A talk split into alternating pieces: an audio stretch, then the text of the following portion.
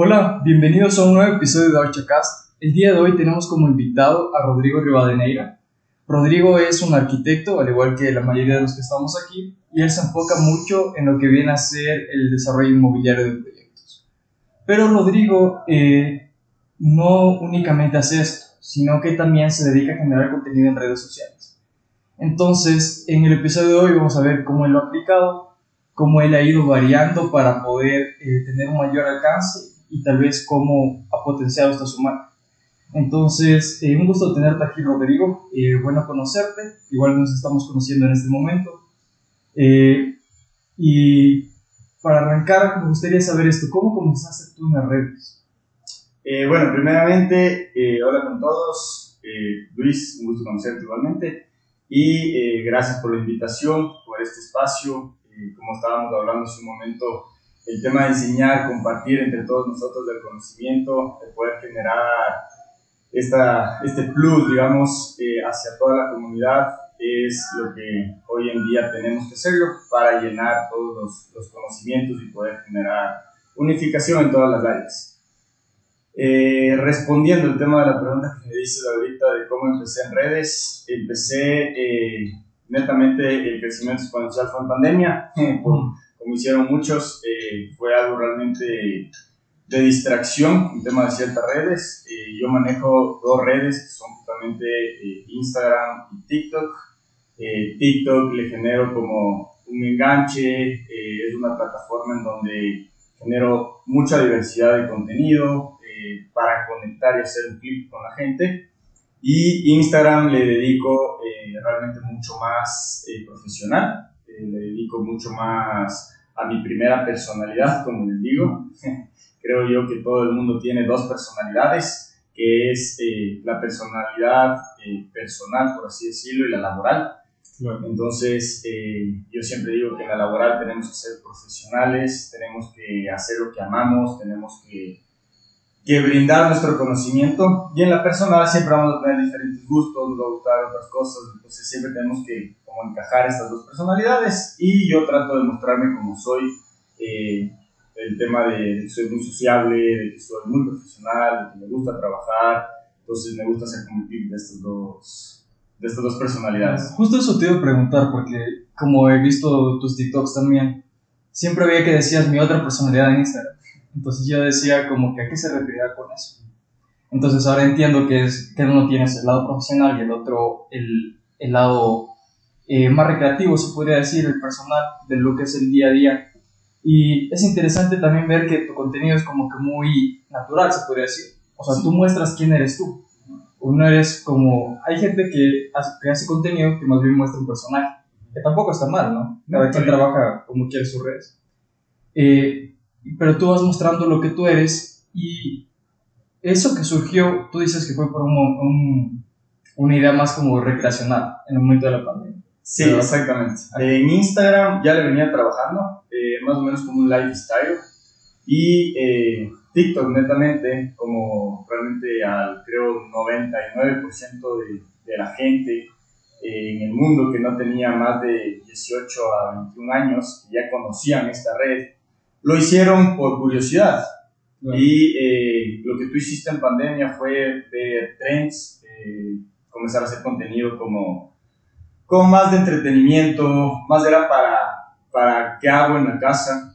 Eh, yo dedicaba mucho tiempo porque como tengo temas de asesoramientos virtuales, en pandemia también hice un boom de, de hacer asesoramientos tanto aquí en el país como en otras provincias como en otros países. Eh, tuve la oportunidad de hacer cuatro asesoramientos en pandemia eh, afuera del país. Y eh, esta conectividad que ahora tienen las redes es, es impresionante. Entonces, justamente yo simplemente comencé a hacer los trends, comencé a divertirme para en esos tiempos de, de, no estar trabajando dentro de la casa en pandemia, no volverte loco, por así decirlo. Y, vi que hubo un crecimiento como exponencial, eh, la gente comenzó a verla como una plataforma de entretenimiento, cosa que en un corto tiempo de, de un año y medio ha cambiado totalmente ya las plataformas. Ahora son plataformas, eh, ya no son netamente entretenimiento, sino son plataformas de conectividad.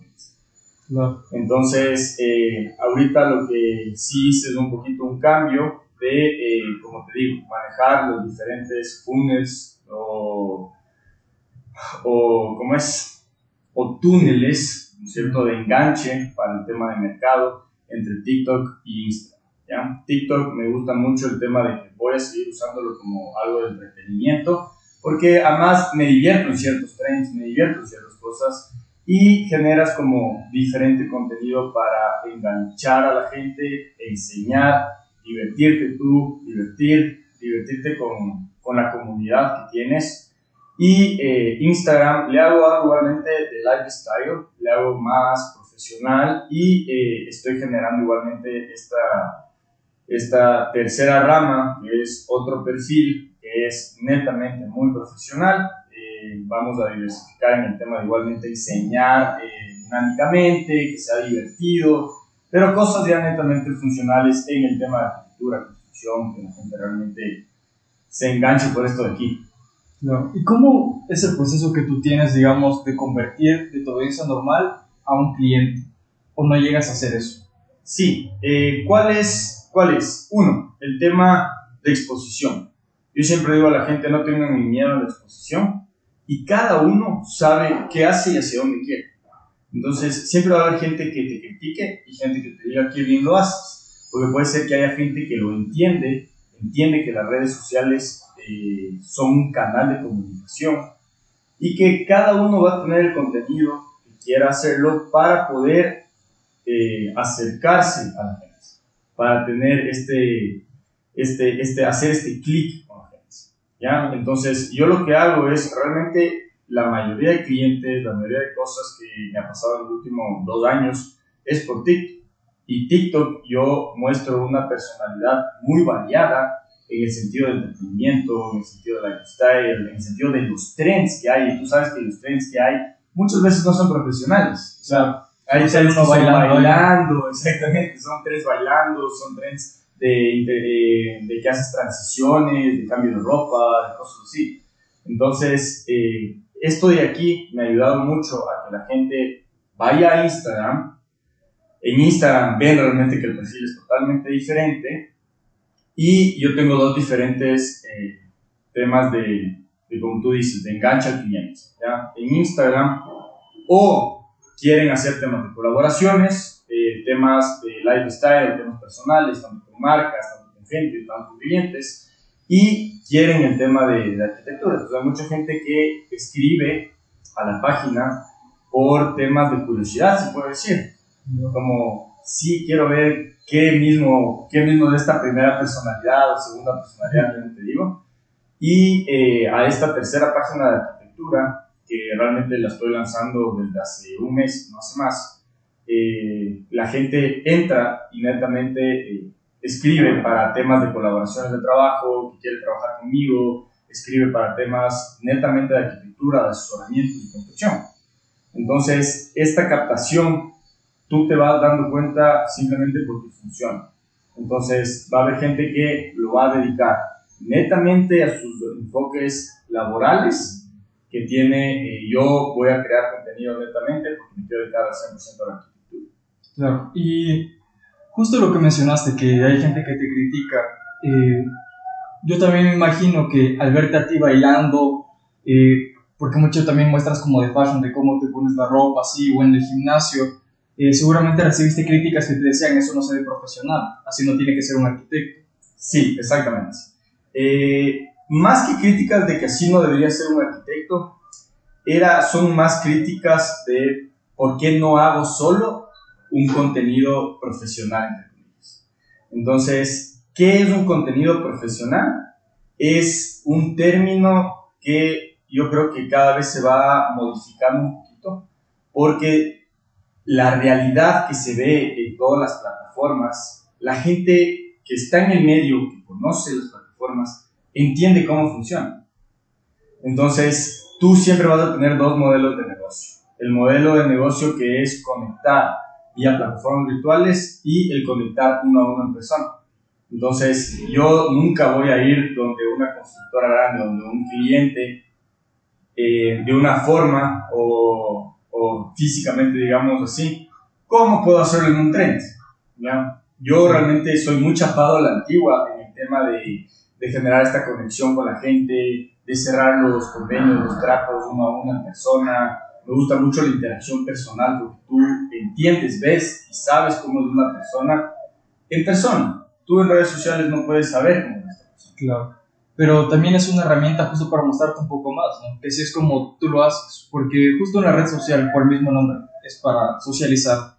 El que tú muestres una marca humanizada, se puede decir. Tú muestras cómo eres, cómo eres tu día a día seguramente ayuda a empatizar en la gente. Entonces la gente dice como que, eh, a él lo conozco, él sé lo que hace y capaz genera más confianza. Que como arquitectos eso es de lo más importante, generar la confianza con el cliente. Porque muchas veces cuando un cliente te contrata es para el diseño de, digamos, de su casa. La casa muchas veces para una persona es de inversión que tiene para toda su vida. Es donde va a vivir eh, por eh, los siguientes 50 años, si no es todo. Y por eso es una inversión muy importante. Si confían en un arquitecto, tiene que ser nadie que estén seguros que les va a cumplir, eh, que se sientan identificados de cierta forma. Así que, eh, como yo lo veo, la forma en que tú trabajas tus redes es para generar esa confianza que eventualmente te trae esos clientes. también me gustaría saber un poco cómo comenzaste tú una construcción. ¿Cómo fue cuando recién saliste de la universidad? ¿Qué hiciste? ¿Qué hice? Lanzarme al mundo. Eh, yo siempre digo que lo más eh, complicado es empezar. Cuando tú tienes un enfoque y cuando tú tienes una meta, entonces cuando tú hoy en día tienes esta palabra que dicen el manifestar, ¿ya? ¿Qué es el manifestar? Es ponerte simplemente un norte. es el manifestar. El levantarte todos los días queriendo. Entonces yo salí de la universidad y yo quería aprender, nada más. Y hoy en día quiero aprender y quiero seguir aprendiendo, quiero seguir teniendo conocimiento y eh, lo, lo, interesante de la vida es eso, que mientras tú más vas creciendo, tú nunca vas a saber todo. Entonces, eh, yo salí de, de la universidad, eh, trabajé en temas de, de, residente de obra en, en una constructora, muy poco tiempo, y luego se me presentaron oportunidades de vida de hacer las cosas yo solo. Entonces, ¿qué era esto? Dedicarte todos los días, manifestar qué es lo que quieres. Eh, abrí un estudio de arquitectura, comencé a golpear puertas, comencé a decir a la gente que confíe en mí eh, y siempre es ese primer paso. Siempre vas a tener que tú ir, golpear puertas, trabajar duro diariamente y demostrar que lo puedes. Y las puertas se van abriendo. Entonces, yo en esos primeros cuatro años, que gracias a Dios me fue bien, aprendí muchos temas que posiblemente un trabajo no te da. ¿Por qué? Porque el estar al frente de una, de una, de una empresa eh, es totalmente diferente al, a lo que tú aprendes cuando, cuando estás trabajando, que es lo que hice después. ¿ya? Porque es, es que el cambio es brutal cuando uno viene, eh, porque cuando solo trabajas, eh, muchas veces puede que sí des tu mayor esfuerzo, pero al final no sientes la carga, la presión que es al tú tener tu empresa. Porque tú no eres el que está pensando en tengo que pagar el sueldo al, al, dibujante, tú no estás pensando en la renta, ni en la luz, ni nada. Tú solo haces lo que estás ahí para hacer. Pero cuando eres empresario, arrancas con un emprendimiento y ya tienes todas estas responsabilidades, la presión es mucho mayor y tienes que saber cómo manejarla y, plan y tomar las decisiones correctas. Porque el tomar una decisión equivocada puede involucrar ahora que te vaya mal en verdad. Justo algo de esto hablábamos antes de, de arrancar a grabar eh, que asumes mucho más riesgos. Y por eso es el eh, costo-beneficio, se puede decir, que tiene el, en general alguien que emprende, que suele tener un mayor margen de ganancia y que muchas veces la gente que solo trabaja no entiende como que por qué él se lleva todo y nosotros no. Es porque tú corres todo el riesgo, tú asumes toda la responsabilidad. Algo pasa con la empresa, tú eres el que se jode. Los demás, eh, bueno, se pueden quedar sin trabajo, pero pueden encontrar otro más. te quedas con la deuda o lo que sea que hayas hecho. Exactamente. Y eh, algo muy importante que yo hice durante esos cuatro años y que es un consejo que realmente doy, es en donde estés, rodearte de personas que te aporten valor a lo que tú estás buscando. Algo muy importante que tenemos que entender es que la vida es cíclica y uno busca hacia dónde ir. Entonces tienes que rodearte de gente que te enseñe y que quiera aprender contigo lo mismo que tú estás queriendo hacer, que tenga tus mismos objetivos. Entonces yo lo que hice esos años, yo salí de la universidad, de la universidad sales con mucho conocimiento en un tema de libros y sales con mucha energía, pero no sabes qué es el mundo. Entonces tú tienes que aprender a escuchar y siempre cuando estés en algo nuevo y algo que, que no sepas, tienes que saber que lo mejor que puedes hacer es aprender, escuchar y trabajar tú, ¿no es cierto? Sin decir a nadie en ti haciendo las cosas bien. Entonces lo que yo hice es, me junté con ingenieros muy, muy, pero muy eh, buenos, eh, con arquitectos muy buenos, con gente comercial muy buena, y hicimos un grupo de trabajo muy interesante. Entonces era gente muy profesional que me estaba enseñando las cosas era gente, que realmente la mayoría de personas eran mayores a mí, eh, eran gente que tenían 45 años, que 50 años, había personas de 60 años que ya llevaban en la industria mucho tiempo, que te pueden enseñar mucho. Que al final de ellos aprenden, porque ellos tienen toda la experiencia que han recorrido. Incluso de un maestro se puede aprender un montón. Exactamente. Yo digo, eh, el tema de aprendizaje, eh, todos podemos aprender de algo. Lo que tú tienes que sacar es lo mejor de las personas y cuando tú te rodeas de gente eh, que quiere aprender, que está aprendiendo, que hace bien su trabajo, sea quien sea, vas a aprender algo de esa persona. Entonces, lo que a mí me ayudó mucho y me ha ayudado mucho, y creo que la gente que me conoce, es que yo no soy una persona que digo yo sé todo, porque no sabes, eh, no sabes siempre de todo. Puedes ser muy bueno en tu área. yo dentro de mi área tengo un conocimiento muy grande, gracias a Dios he practicado, hecho, entonces me siento muy seguro de mí mismo, me siento muy seguro en el campo, me siento muy seguro en las redes, me siento muy seguro en todo lo que estoy haciendo, porque siempre escucho, me rodeo de gente y cada uno tiene su, su profesión, su rama, todos los días está estudiando para algo. Entonces, siempre saco lo mejor de esas personas y cuando llego a, a tener una duda o cuando llego a tener un reto que yo digo, sí lo puedo hacer, porque cualquier reto lo puedes hacer, pero siempre es bueno estar 100% seguro y poder eh, finalizar este reto con la ayuda de alguien que ya ha cumplido posiblemente estos retos. Y tú vas sacando esa experiencia. ¿Sabes? Y me gusta mucho igual la mentalidad que tienes, porque se nota que tú te pones un objetivo y vas con todo a alcanzarlo, justo como de lo que hablabas de la manifestación. Que creo que eh, la mentalidad en sí es un tema muy importante que todos tienen que tener porque justo lo que te tú decías, que manifestar es ponerse un objetivo. Hay gente que piensa que manifestar es decir, quiero esto, y te quedas acostado. Ahí nunca te va a llegar nada. Porque en verdad las cosas no te llegan, tú las consigues. Exacto. Sino que el manifestarse es ponerte una mira. Tú dices, mira, quiero llegar acá. ¿Y cómo llego ahí? Por ejemplo, lo que yo hago es como que me pongo una meta. Eh, si no me equivoco, es justo así como se especifica meta y objetivos. Los objetivos son los más pequeños. Entonces desgloso todo, cómo, qué debería hacer, qué pasos debería seguir para llegar allá. Entonces ahí es que vas cumpliendo y vas desarrollando. Incluso te automotiva porque vas cumpliendo objetivos, pueden ser pequeñitos, pero los vas cumpliendo y sientes que vas avanzando, que poco a poco vas llegando a la meta que vas teniendo. Exactamente, exactamente. Yo lo que hago es lo que tú dices. Eh, yo siempre doy el consejo de que eh, mucha gente dice, ya voy a levantarme y voy a manifestar el que quiero tener una casa y ojalá me llegue la casa. Entonces, no es eso, es lo que tú dices, es el qué, cómo y por qué. ¿Qué es lo que quiero, cómo lo hago y cómo lo voy a desarrollar? qué lo voy a desarrollar? ¿Hacia dónde voy a llegar? Entonces, si tú simplemente haces esto todos los días, te levantas, ¿cierto? Ya tuviste tus objetivos. Yo quiero tener mi constructora. Quiero que mi constructora crezca al doble. Ya, perfecto. ¿Cómo haces eso? ¿Ya? Entonces, todos los días vas a ver esos objetivos que viste y cada tres meses eh, tú vas a revisar todas las semanas tus objetivos, todos los meses vas a revisarlos y cada tres meses tú vas a decir, ya bueno, ¿dónde estoy? ¿Los estoy cumpliendo o no los estoy cumpliendo? ¿Por qué no los estoy cumpliendo? ¿Hacia dónde tengo que ir? Entonces, ese manifestar es cómo uno hace para llegar a esos objetivos. y muchas veces hasta se va replanteando en el camino, ¿verdad? Por ejemplo, a mí me ha pasado mucho justo con esto de la academia, que yo voy estableciendo los objetivos y así, pero voy viendo cómo se comporta al final el mercado, cómo funciona, el plan que usé funcionó o no, cómo hubiera funcionado mejor. Y hay veces que no sigues el camino tal como lo planeaste al inicio, pero lo vas cambiando para llegar a la misma meta al final de cuentas.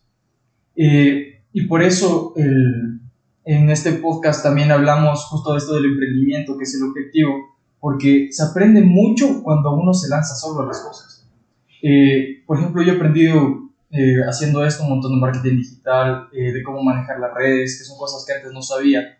Y justo en, en el segundo capítulo de este mismo podcast hablábamos de esto como de ir rompiendo el miedo. porque muchas veces uno no se siente seguro de hacer las cosas, pero cuando solo te lanzas, tienes que romper eso, te lanzas, así salga mal, ya peor no puede estar. Entonces ya está, y sabes que el siguiente lo vas a hacer mejor, Exacto. seguir mejorando. La vida es un ciclo, pues ya, como ya lo hemos dicho en el podcast, es un ciclo.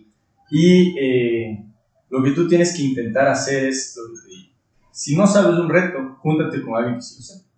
Entonces, porque la vida significa de aprendizaje y que tú con este aprendizaje comiences a hacer las cosas eh, tú al 100% y bien tú siempre tienes que desarrollar un proyecto bien hecho, tienes que hacerlo bien y tienes que culminarlo. Entonces, es como si tú empiezas un proyecto y terminas. Dentro del proyecto tú puedes hacer una planificación, ¿cierto? Puedes hacer eh, una planificación del proyecto y dentro del proyecto van a haber muchos temas que eh, comiencen a aparecer. Puede haber una pandemia mundial, que ya lo vimos, y puede cambiarte todo. Entonces, la cosa es cómo tú cumples con estos retos que se te presentan en la vida. Entonces, uno es el tema de apalancarte con profesionales, con gente que, y tú generes un equipo de trabajo muy bueno para que justamente el producto final siempre sea de calidad, siempre esté bien logrado y que tú poco a poco vayas aprendiendo para que tú lo puedas desarrollar al 100% con el equipo de trabajo que tú decidas tener. Claro.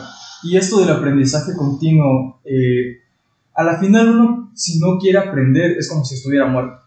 Porque en ese punto frenas, no dejas de avanzar completamente. Uno tiene que buscar siempre seguir aprendiendo, buscar esto de ser autodidacta, cómo hago las cosas, seguir investigando, cualquier tema que te interese investigar, cómo se realiza, porque así te vas complementando. Y por eso es una de las cosas por las que existe la academia, porque eh, hay mucha gente que le gusta el seguir aprendiendo y no sabe dónde aprender. Dice, quiero aprender, digamos, especializarme en, hacer rentas fotorrealistas. Dice, pero ¿dónde aprendo? Muchas veces un video de YouTube no es suficiente, sino que eh, quieres algo un poco más formalizado y que sepas que tiene alguna experiencia la persona que te está enseñando. Entonces, eh, justo para motivar esto como que el espíritu autodidacta, se podría decir, es que la academia se fue formando. Y eh, algo que también es súper bueno es siempre ir buscando eh, de diferentes ramas, porque al final, mientras uno está estudiando en la arquitectura, eh, justo como tú decías, tienes mucho conocimiento teórico, mucho conocimiento de los libros, eh, pero para aplicar la arquitectura en sí tienes que saber muchas cosas más. No es solo saber diseñar, no es solo saber hacer buenos planos. lo que tienes que saber, tienes que saber cómo vender, tienes que saber cómo construir, tienes que saber cómo lidiar con la gente, cómo tratar con un cliente, eh, cómo transmitir tus ideas correctamente. Porque justo, perdón que te interrumpa, pero es justo lo que hablábamos y me pareció muy interesante del podcast que hiciste eh, justamente en el episodio anterior. De lo que hablábamos de la interacción. Tú ya cuando sales al mundo tienes esa interacción. Te toca estar justamente como tú dices, con, con el departamento de marketing, con el departamento de ingenierías. entonces, toda esa unificación es justamente lo que tú dices, es, es la vida el núcleo de que un proyecto llegue a su, a su resultado final eh, completo y, y, lograrlo de una manera bien es justamente que todas estas ramas, todos estos núcleos coexistan y funcionen de una buena manera. Claro, y el trabajar en equipo es súper importante porque, digamos, todas esas ramas tú no puedes ser experto en todas. Siempre va a haber alguien que sepa más que tú. Pero lo bueno es saber trabajar con esa persona que sabe más que tú y poder trabajar en conjunto para alcanzar el mismo objetivo. Y ahí viene eh, justamente este, estos, estas frases de todos estos filósofos que por algo están ahí, por algo la gente les sigue manteniendo aquí y les sigue manteniendo vivos dentro de la historia. Es que justamente eh, el jefe es esa persona que cree que sabe todo y simplemente sabe dar órdenes y quiere acaparar todo. Hoy en día se ve mucho el tema de la palabra líder, que es esta persona que va en conjunto a su equipo de trabajo. ¿Por qué? Porque tú eres una persona que tiene que capacitarse, que tiene que saber qué está pasando en el mundo, que tienes que saber qué está pasando a tu alrededor, que tienes que saber, que tienes que tener esa... Un líder va a ser esa persona que tiene algo que no todo el mundo tiene. ¿ya? Que, que, es esa experiencia, que es como esa vocecita que no todo el mundo tiene y que posiblemente lo, tu, lo tuvo, lo tiene ahorita porque se lanzó y comenzó a hacer diferentes cosas. Pero este líder sabe que justamente él tiene que delegar, tiene que tener un equipo bueno, tiene que tener confianza y tiene que saber armar eh, una estructura de trabajo positiva para que funcionen las cosas. Porque si tú eres un gerente general y quieres estar eh, metido en todas las ramas de un proyecto, el proyecto no va a funcionar o no vas a poder crecer. Porque nunca vas a poder tener el control de algo. Entonces ahí está el líder. El líder eh, tiene eh, este, este equipo de trabajo y controla un ambiente de trabajo. ¿ya? Yo hoy estoy haciendo un máster en PM, que es Project Management, y lo que te enseñan es justamente a generar la eficiencia en todos los procesos de trabajo y cómo sacar el mayor rendimiento. Y lo mejor que tú puedes hacer es aplicar softwares, ¿no es cierto? Aplicar herramientas tecnológicas de trabajo que sean manejadas por un equipo, ¿no es cierto? Muy bueno de personas y que estos equipos coexistan y funcionen de la mejor manera. Entonces, de esta manera tú vas a tener un desarrollo de un proyecto muy controlado, de la mejor manera, sacando la mayor eficiencia posible en todos los procesos de la construcción. Y en la construcción y los procesos de arquitectura, los dos, los dos recursos de trabajo que son los más importantes es el tema de tiempo y el tema eh, de costos. ¿Por qué? Porque en el tema de tiempos tú generas mucho ahorro de costos y cuando tú tienes muy bien ligado el tema de costos, un proyecto nunca se va a caer. En el tema inmobiliario, el 95% del tiempo que los proyectos no funcionan es por estos dos tiempos. Porque no tuvieron bien administrados los costos y no supieron bien ver el tema de los tiempos. Pero es que en la obra es importante hasta cada clavo que se está desperdiciando. O sea, es como cuando uno maneja obras como si fuera una fábrica. Tienes que tomar en cuenta cada milímetro de material que hay tienes que tomar en cuenta cuánto, eh, o sea, si quieres tener a detalle las cosas bien, deberías saber cuántos metros cúbicos de arena te viene cada volquetada, eh, cómo eso se va utilizando sin desperdiciarse. O sea, siempre hay un porcentaje de desperdicio, pero tiene que ser el más mínimo posible, ¿verdad? Eh, y justo de lo que mencionabas del tema del liderazgo, eh, recién leí en un libro que el liderazgo está cambiando, porque antes era, como tú mencionabas, como que muy jerárquico, como a tema de dictador, que solo hacían las cosas y, y, se, y mucho esto de microgerenciar, ¿no? Diciendo como que a cada persona lo que tiene que hacer. Eh, que tampoco es que esté tan mal, pero lo que más deberías poner es como que objetivos en sí y que esa persona vea cómo lo va a resolver. Porque así se va enriqueciendo también la empresa con todos los funcionamientos y especialidades de cada persona. Y dice que ahora el tema es ver a tus trabajadores como socios. Eh, entonces ya lo ves como de tú a tú no es como si tú estuvieras y no estás poniendo ningún tipo de barrera. Y eso es lo que yo busco hacer y eventualmente como yo busco desarrollar las cosas, yo quiero que mis trabajadores puedan preguntarme con la mayor confianza del mundo las cosas. Porque si tienen alguna duda, prefiero que me pregunten para ver cómo resolvemos antes de que por el miedo a preguntarte solo cojan ya cualquier cosa. Porque al final pierdes tiempo, puedes perder dinero y es un tema que se va englobando en general. Eh, y tú me contabas que cuando saliste de la universidad decidiste lanzarte después de haber trabajado. ¿En qué te lanzaste? ¿Cuál fue tu primer proyecto? Mi primer proyecto fue realizar remodelaciones eh, exteriores en viviendas, eh, salones tipo zonas de estancia tipo barbecue, zonas de estancia con piscinas, con jacuzzis. Entonces, era estas, estas remodelaciones de entretenimiento y de espacios de recreación. Estos fueron mis primeros, mis primeros diseños de interior, por así decirlo, diseños de construcción, diseños exteriores. Y es una rama que, que todavía hay, que hay un nicho muy bueno del mercado aquí, porque en toda construcción, en toda vivienda, la gente lo que quiere es tener espacios donde estar, donde sentirse cómodo, donde poder estar con su familia, donde poder estar con sus amigos, Entonces yo me dediqué mucho en, mis primeros años a este tipo de espacios. Eh, luego comenzamos a hacer remodelaciones interioristas en casas, espacios de cocina, espacios eh, de, de baños, espacios... Y luego comenzamos ya a hacer espacios totales en la construcción interior de viviendas. Y y con la pandemia, justo este mercado que tú dices debe explotar, ¿no? Porque uno estando encerrado ya sabe todo lo que le falta, qué le gustaría más, que un espacio tal vez más abierto, esas necesidades, ¿no? Sí, eh, en pandemia hubo eh, un estudio de mercado muy fuerte en temas de constructores, diseñadores, eh, entidades financieras, y algo que se vio es que hubo un crecimiento del 60% y luego un crecimiento exponencial al 80% de la gente que comenzó a cambiar sus espacios integristas.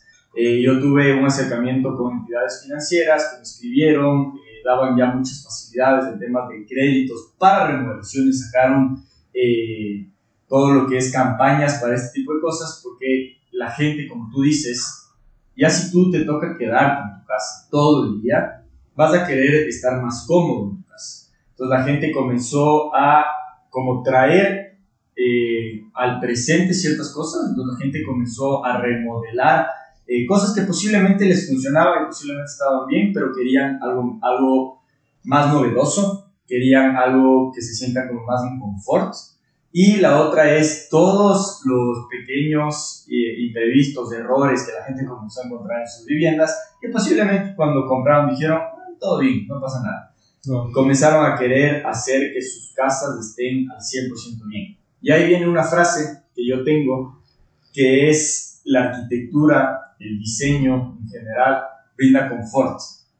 ¿Ya? ¿Por qué? Porque nosotros lo que queremos como arquitectos, diseñadores, constructores, es brindar confort y este, estos lugares donde tú vas a estar, es eso, que tú te sientas cómodo, que sean temporales en el tiempo, hablábamos, una casa va a durar 150, 200 años antes de que le, que le destruyan, porque si no puede durar hasta más.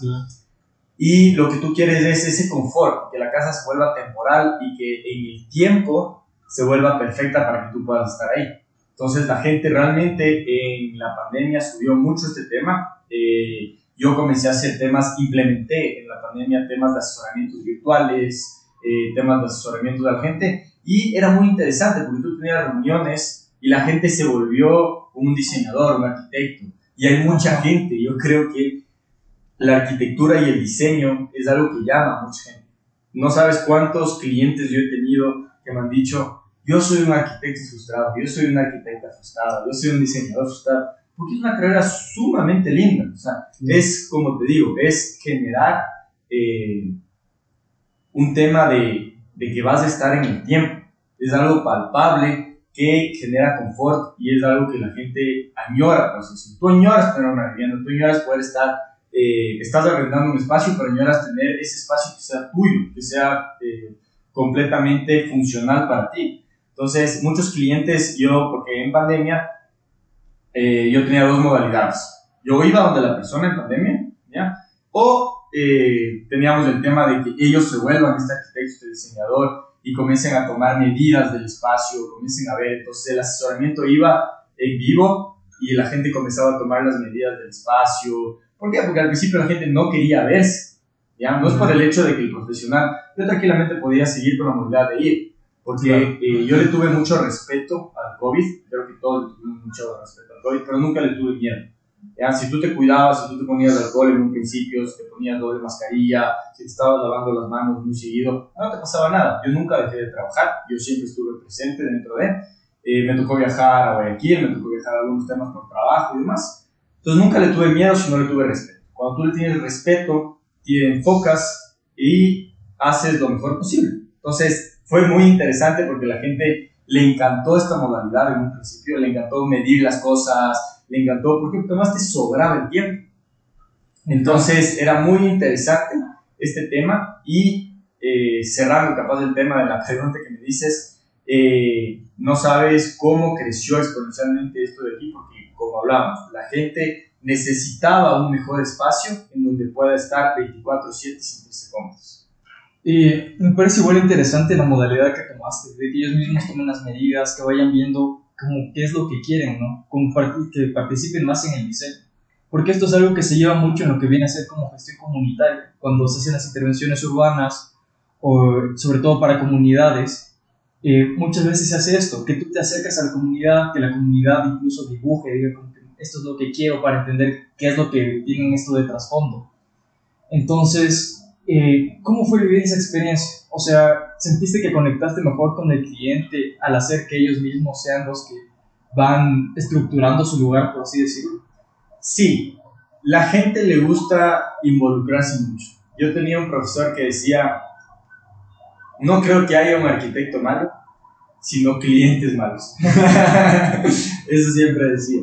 Eh, claro que siempre hay esperanza, ¿no? pero ¿por qué era este tema? Y yo me di cuenta mucho ya todos estos años que he tratado con clientes, es porque uno tiene que entender que si te apasione algo, el profesional es el que sabe, ¿ya? Por eso tú tienes que ver y tienes que estudiar y ver con qué profesional vas a hacer las cosas, para tú poder confiar en él. Entonces, en el tema del interiorismo, en la arquitectura, la gente quiere estar muy metida en el diseño. Entonces a mí me encantó que la gente mida, vea, uno para que entienda un poco el espacio, uno para que, también para que entienda este, este tema de que eh, normalmente los arquitectos van a medir los espacios y te hacen este primer acercamiento. Aquí en Ecuador lo hacen totalmente gratis, algo que yo siempre he discrepado porque es el tema de movilización, es el tema de ir a medir los espacios.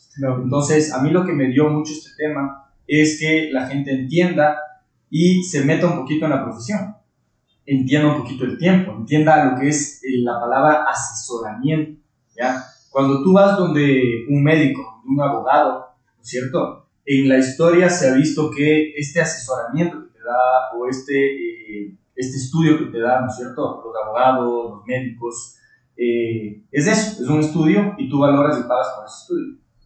Normalmente lo que la gente tiene equivocado y que yo creo que es un problema que lo han hecho los arquitectos y el tema de la construcción, es que no han, no, no han hecho valorar el tema de qué realmente hace un arquitecto.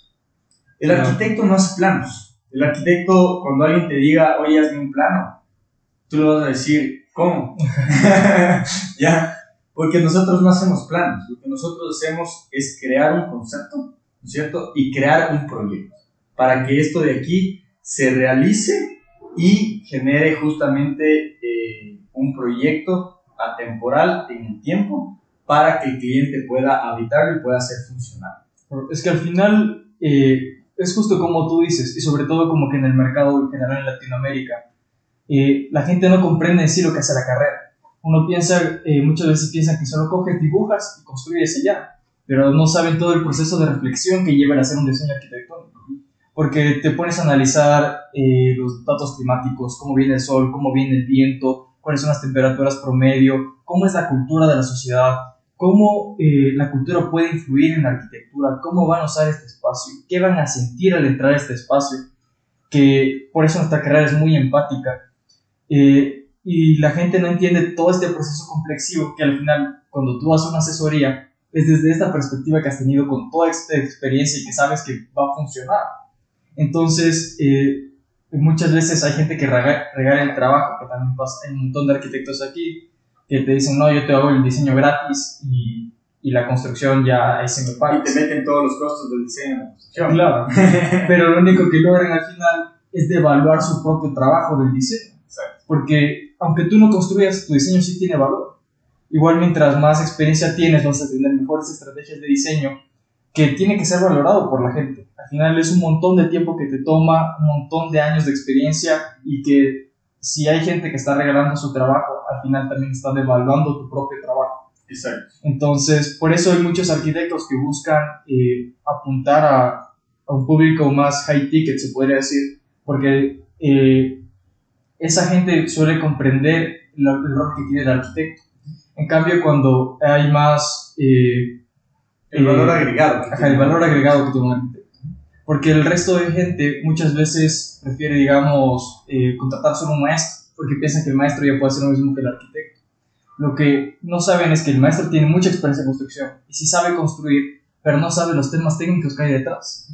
No sabe cómo es la cuantía de acero, no sabe por qué se hace un espacio de una forma en específico, sino solo replica lo que ya ha visto. Entonces falta eh, todo ese valor trascendental. Entonces, eh, lo que me preguntabas, el tema, a mí me gustó mucho el tema de que la gente entre, digamos, porque comprendió mucho qué es, ¿ya? Eh, comprender desde un inicio cómo funciona todo el proceso. Entonces, tú tienes que generar este valor. ¿Por qué? Porque cuando tú entregas un concepto, entregas un proyecto sólido para que la gente quiera tener confort y tú sepas que este proyecto es eh, el núcleo donde la gente va a vivir, donde él va a estar, donde se va a quedar, o donde va a tener su negocio, donde va a tener justamente este proceso donde tiene que vivir experiencias. La gente comprende que cuando tú desarrollas un proyecto con concepto y lo desarrollas con ideas, funciona. Si es que no, es simplemente un espacio más. Cuando tú diseñas una casa, pongamos, te voy a poner eh, ejemplos en, tema residencial y en tema comercial. Cuando tú diseñas eh, una casa, tú diseñas con un concepto y diseñas con el confort y que cada uno de los espacios tengan cohesión entre ellos para que toda esta experiencia que tengas en tu casa, el espacio donde vas a vivir, sea completa. Te sientas cómodo en todos estos espacios y que para ti tú quieras estar en, este, en esta vivienda. Y tú en temas comerciales lo que haces es generar igualmente esta experiencia para que la gente cuando vaya a tu local quiera vivir esta experiencia una y otra vez. Entonces, cuando tú generas este concepto y le, le unes a la persona eh, a que trabaje contigo, ellos entienden que el valor agregado que tú estás dando va más allá. Porque tú al diseñar, como tú decías, el tema cultural, el tema, el tema de todo lo que es los diferentes eh, ambientes de, de, iluminación, de estancia, de, los desarrollo de espacios, la gente va a saber que tú estás desarrollando o implementando un proyecto totalmente completo en donde tú a ellos les vas a dar un concepto y les vas a dar como un y les vas a dar un y les vas a dar una forma de que ellos quieran estar y tener relación con ese espacio. Hay un arquitecto que, es Frank Wright, que muchos deben conocerlo. Él dice, el espacio no, nunca está totalmente desarrollado sin que, eh, sin que la persona comience a vivir en el mismo.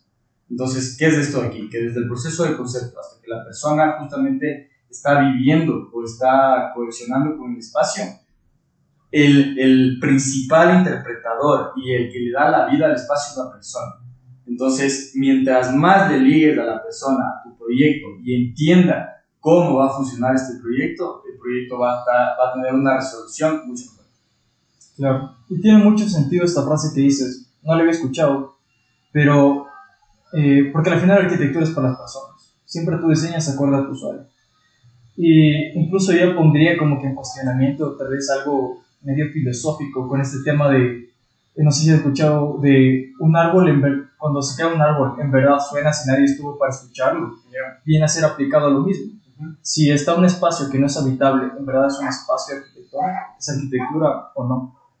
Eh, y retomando lo que comenzamos a hablar de la pandemia, de cómo hubo este movimiento de, en el diseño interior que se expandió porque la gente quería estos otros espacios, eh, ¿notaste tú en el mercado que la gente comenzaba a querer irse tal vez a las periferias de la ciudad, salir de la simplificación urbana? Sí, eh, dentro de la pandemia, cuando la gente comenzó a sentirse encerrados, la gente comenzaba a buscar espacios un poquito más grandes y tener espacios verdes, por así decirlo, para poder estar más tranquilos. En la pandemia la gente lo que buscó es justamente espacios donde sentirse más cómodos y, entre comillas, poder salir a alguna parte. Eh, el mayor problema dentro de la pandemia fue que la gente se sintió encerrada. Eh, normalmente el tema eh, de calidad de vida, cuando tú vives un día a día, muchas veces tú dices, bueno, tengo que ir de mi casa al trabajo, del trabajo a la casa, reuniones, y muchas veces una persona no está en su casa. Nosotros eh, en el tema del trabajo pasamos el 80% fuera de nuestras casas. Entonces, esto cambió y la gente sí quiso eh, estar ahí. Gracias a Dios, nosotros en la constructora eh, vendimos todo un proyecto en plena pandemia, el 100% del proyecto, y fue por esto, porque nosotros en nuestros proyectos siempre desarrollamos espacios, tanto exteriores como interiores, bien eh, pensados. Entonces, nuestra nuestro lema es el confort y la seguridad. Entonces, el confort viene dado en que tú puedas tener justamente un área eh, exterior muy buena para que estés tranquilo y en, el, en la parte interior un confort en que los espacios sean totalmente funcionales. Y ahora, esto que el mercado comenzó a buscar estos espacios abiertos, ¿influyó en alguna manera en lo que, cómo plantean los próximos proyectos que ustedes van a construir? Está, está todo esto, la pregunta que me estás comentando eh, viene muy, muy al tema ahorita porque el mundo cambió totalmente. Entonces, lo que tú ahorita tienes que saber es que tienes que desarrollarlo tanto espacios interiores como exteriores privados de las casas que sean muy cómodos y tienes que desarrollar espacios exteriores comunales igualmente muy interesantes para que la persona pueda utilizarlos. Entonces, normalmente una persona va a querer estar más tiempo en su casa que en los espacios comunales. Entonces, estos espacios como personales dentro de la casa tienen que estar muy bien desarrollados, complementarios con espacios comunales buenos. ¿Por qué? Porque en un conjunto residencial ahora la gente igualmente va a pasar más en el conjunto residencial, no solo los fines de semana, sino de lunes a viernes, igualmente tú quieres salir con tu hijo a los espacios comunales, entonces sí se ha planteado, sí ha cambiado nuestra propuesta y estamos haciendo justamente espacios comunales mucho más interesantes y más cómodos. Como te comento, nosotros los espacios privados eh, los hemos desarrollado de tal manera que eh, la gente realmente está muy, muy, muy eh, contenta con este tipo de desarrollos, lo estamos modificando un poco los espacios comunales y en toda construcción y siempre va a haber la innovación de siempre mejorar los espacios. Claro. Y justo eh, esto también va con el tema que las constructoras también pueden aportar a la ciudad, ¿no? Cuando uno igual busca hacer unas buenas áreas comunales, a fin de cuentas lo que desarrolla de cierta forma es espacio público. Entonces, al tener este espacio público bien desarrollado, también cumple ciertas necesidades que va a tener la gente que habite, digamos, dentro de este conjunto residencial. Eh, ya para ir cerrando, Rodrigo. esta, gran experiencia. Esta, esta buena conversa que hemos tenido hoy. Eh, ¿Algún consejo que quieras dar a la audiencia? Tomando en cuenta que la mayoría son estudiantes de arquitectura. Primero, les voy a decir que la arquitectura es una carrera hermosa ya que nadie les diga lo contrario. Eh, segundo, les voy a decir que cualquier carrera va a ser difícil si tú no tienes pasión y una meta en esa, en esa carrera. Eh, en todas las carreras hay eh, temas positivos y temas y retos un poquito más difíciles. Entonces lo que quiero decirles a todos es que siempre tengan una meta, prueben todo lo que todo lo que quieran hacer, métanse al campo de la construcción. Eh, hay tiempo para todo en esta vida. Prueben de las cosas. Mientras más temprano tú empieces a trabajar, empieces a ir a obras, empieces a, a formar parte del mundo de la construcción, vas a saber hacia dónde quieres ir. Y segundo, y cuarto, y cuarto, eh, luchen por, por, lo que les gusta, manténganse decididos de lo que les gusta, y rodeense siempre de gente que tenga mismos objetivos y gente que siempre les esté enseñando más. Listo. Eh, gracias por haber visto este episodio de Archacast. Eh, estén atentos, vamos a comenzar a lanzar episodios semanalmente. Igual no olviden ver los cursos de la academia, cada vez van a haber más cursos y ustedes van a poder seguirse retroalimentando. No olviden seguir las redes de Rodrigo, van a estar aquí abajo en el video, o si están en Spotify o Apple Podcast, eh, van a encontrar en la descripción los, los arrobas de Instagram y TikTok. Y nos vemos en el siguiente podcast.